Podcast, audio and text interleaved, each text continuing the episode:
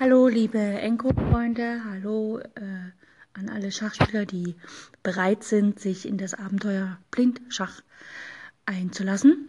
Jo, heute geht es darum, dass wir eine Route planen, und zwar wie eine Figur von A nach B geht.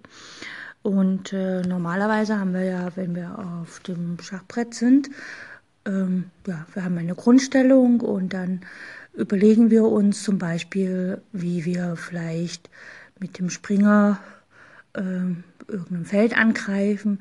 Vielleicht hat der Schwarze irgendwann, also wenn wir Weiß haben, hat der Schwarze vielleicht irgendwann mal Rochade gemacht und wir überlegen uns, Mensch, wie können wir mit unseren Figuren Richtung, Richtung Königsflügel wandern und also Richtung Königsflügel uns ausrichten, so dass wir dann vielleicht äh, die Roradestellung ruinieren können und den König matt setzen können. Und dazu planen wir Routen. Also wir planen einen Weg, wie kann die Dame zum Beispiel von ihrem Ausgangsfeld D1 auf das Feld, sagen wir mal H6 gelangen, um eventuell auf G7 matt zu setzen. Für unerfahrene Schachspieler empfehle ich immer bei meinen Übungen, sich einfach ein Schachbrett zu besorgen. Also so, dass ihr das vor euch liegen habt, dass ihr auch wisst, wovon ich rede, dass ihr das nach und nach mehr und mehr nachvollziehen könnt.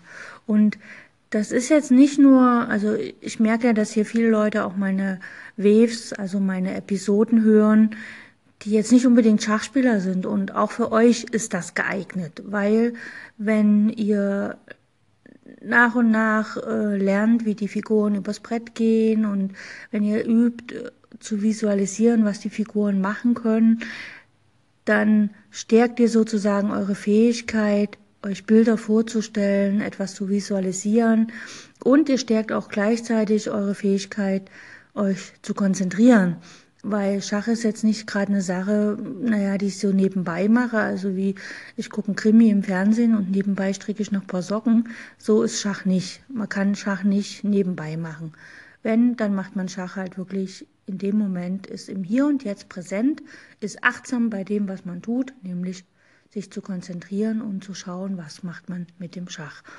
Und wer jetzt nicht aktiv Schach spielt, der kann die Übung wirklich so als Fingerübung nehmen. Ich weiß noch, zu DDR-Zeiten gab es morgens um sechs oder um sieben gab es immer äh, so ein Frühstücks, Frühstücks-Fitnesstraining. Das waren, glaube ich, zehn oder 15 Minuten Frühsport. Ja, dann haben die im Radio angesagt, ja, jetzt stell dich hin und mach den Hampelmann und jetzt äh, äh, für die Knie zum Ellenbogen und die, das andere Knie zum Ellenbogen und eins, zwei, drei, vier und so weiter. War immer, ich als Kind fand es ganz witzig, aber wenn man das, und wir haben es teilweise in der Familie täglich mitgemacht und ja, das hat den Körper einfach erfrischt und das war dann so unser morgendlicher Frühsport. Und wenn ihr jetzt einfach mal schaut, wenn ihr jeden Tag fünf Minuten nur ein bisschen Blindschach übt, dann, ihr werdet keine Meister im Schach, wenn ihr nicht Schach spielt und wenn ihr es nicht, ne, so. Aber ihr macht was fünf Minuten lang für eure Achtsamkeit, für eure Konzentration und ihr tut was dafür, dass ihr besser visualisieren könnt. Und ja, das kann ja nicht schaden, bin ich der Meinung. Okay, heute die Aufgabe Routenplaner und zwar gibt es zwei Figuren, die auf dem Schachbrett stehen, eine weiße, eine schwarze.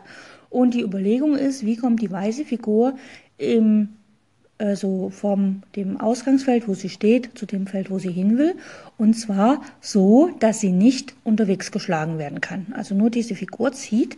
Als Beispiel steht ein Turm auf dem Feld, gucken wir doch mal, E2. Ja, E2. Das ist in der zweiten Reihe auf dem Feld E, also das fünfte Kästchen von links ausgesehen. Und es steht ein schwarzer Läufer auf dem Feld D4, also E2 und D4. Und jetzt ist es die Aufgabe, dass der Turm, das ist E2, ja, E2. Und die Aufgabe ist, dass der Turm nach B7 gelangt, ja, also von E2 nach B7. Jetzt hat er zwei Möglichkeiten. Er kann nach B2 gehen und dann nach B7 oder er kann von E2 nach E7 gehen und dann nach B7. Und jetzt steht aber noch ein Läufer auf D4 und dann muss man halt gucken, welche Felder bestreicht der Läufer. Und der Läufer von D4 kann alle Figuren schlagen, die auf der langen Diagonale stehen, auch auf dem Feld B2. Und damit wäre das Feld B2, B7, die Route wäre schlecht, wird man unterwegs geschlagen. Die andere Route E2, E7 Die andere Route von, also die Route von Turm E1 nach Turm B2, Turm B7 funktioniert nicht, weil der Läufer von D4 auf B2 schlagen könnte. Und die andere Route von Turm E2 nach E7 nach B7 wäre korrekt, weil der Läufer den Turm auf E7 nicht schlagen kann. Der steht ja auf D4 und hat nur die lange Diagonale. Okay, jetzt die Übungen. Am besten ihr äh, schreibt euch das auf, wo die Figuren stehen. Dann, ihr müsst jetzt eigentlich mit der Geschwindigkeit, mit der ich sage, machen können. Das ist natürlich für Anfänger schwierig, weil die sind ja noch nicht so geübt. Deswegen schreibt euch am besten auf, wo die Figuren stehen. Und wenn ihr es noch nicht so gut könnt, habt ein Schachbrett daneben liegen und schaut halt, wo sind die Felder. Am besten ein Schachbrett ohne Koordinaten. Schaut, wo sind die Felder, wo steht der Turm, wo steht der Läufer und wie kann dann der Turm von dem Ausgangsfeld, über welches Feld kann er dann zum Zielfeld gelangen. Also, es steht ein Turm auf dem Feld G1, Gustav 1, und es steht ein Läufer auf dem Feld Dora 3. Ja? Und der Turm hat die Aufgabe, zum Feld B7 zu kommen. Also wie kommt der Turm von dem Feld G1 nach B7, wenn ein schwarzer Läufer auf D3 steht? Okay, das nächste. Ein Turm steht auf dem Feld C2, also Cäsar 2, und ein Springer steht auf dem Feld E3, Emil 3. Und der Turm hat die Aufgabe von C2 sicher nach G6 zu gelangen. Wie kann er das machen? Nächste. Ein Turm steht auf A5, Anton 5, und ein Läufer steht auf dem Feld C4, Cäsar 4. Und die Aufgabe ist es, wie kann dieser Turm von A5 nach G Gustav II gelangen, ohne von dem Läufer unterwegs geschlagen zu werden. Nächste Aufgabe. Läufer steht auf C6, ein weißer Läufer steht auf dem Feld C6 und ein weißer schwarzer Springer steht auf dem Feld D4, Dora 4. Ja, der greift schon den Läufer an auf C6.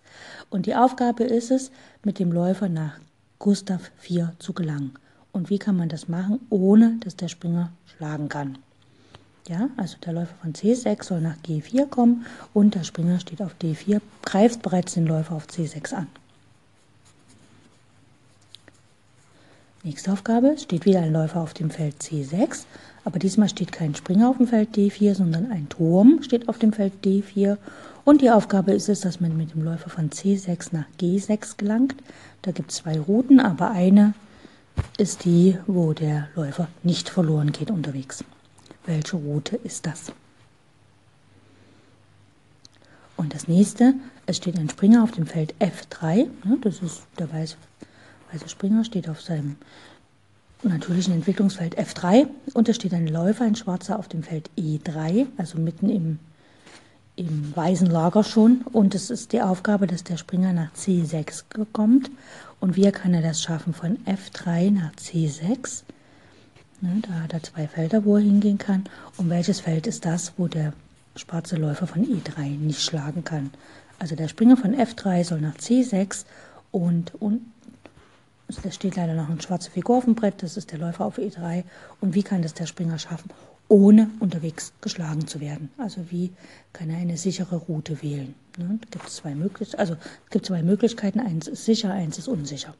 Okay, das sind die Aufgaben für heute. Ich wünsche euch ganz viel Spaß damit und ähm, ihr könnt natürlich die Lösung selber am Brett, wenn ihr jetzt die, die Felder aufgeschrieben habt, selber am Brett nachvollziehen. Das muss ich nicht für euch machen. Und ja, gebt mir ein Call-In, wenn es euch gefällt, wenn ihr auf Encore seid. Ansonsten googelt einfach meinen Namen, Chanda von Geiserling, und schreibt mir, wie es euch gefällt. Für die, die es auf Facebook sehen und hören, ihr könnt mir gerne einen Kommentar hinterlassen. Sind die Aufgaben zu leicht? Sind sie zu schwer? Welches Niveau habt ihr als Hörer? Weil das ist ganz wichtig. Und ja, was kann ich tun, damit ihr Freunden, Bekannten, Verwandten erzählt, dass es das gibt, dass man Blindschach bei Encore lernen kann, so dass vielleicht noch mehr Leute das hören und ich vielleicht noch mehr Feedback bekomme. Je mehr Feedback, desto mehr bin ich natürlich motiviert. Andererseits, ich bin auch motiviert, weil ich nehme morgens die Wave auf und abends höre ich es mir selber an und mache es dann selber, weil dann habe ich schon wieder die Lösung vergessen. Okay, wir hören uns morgen wieder beim Blindschach. Tschüss.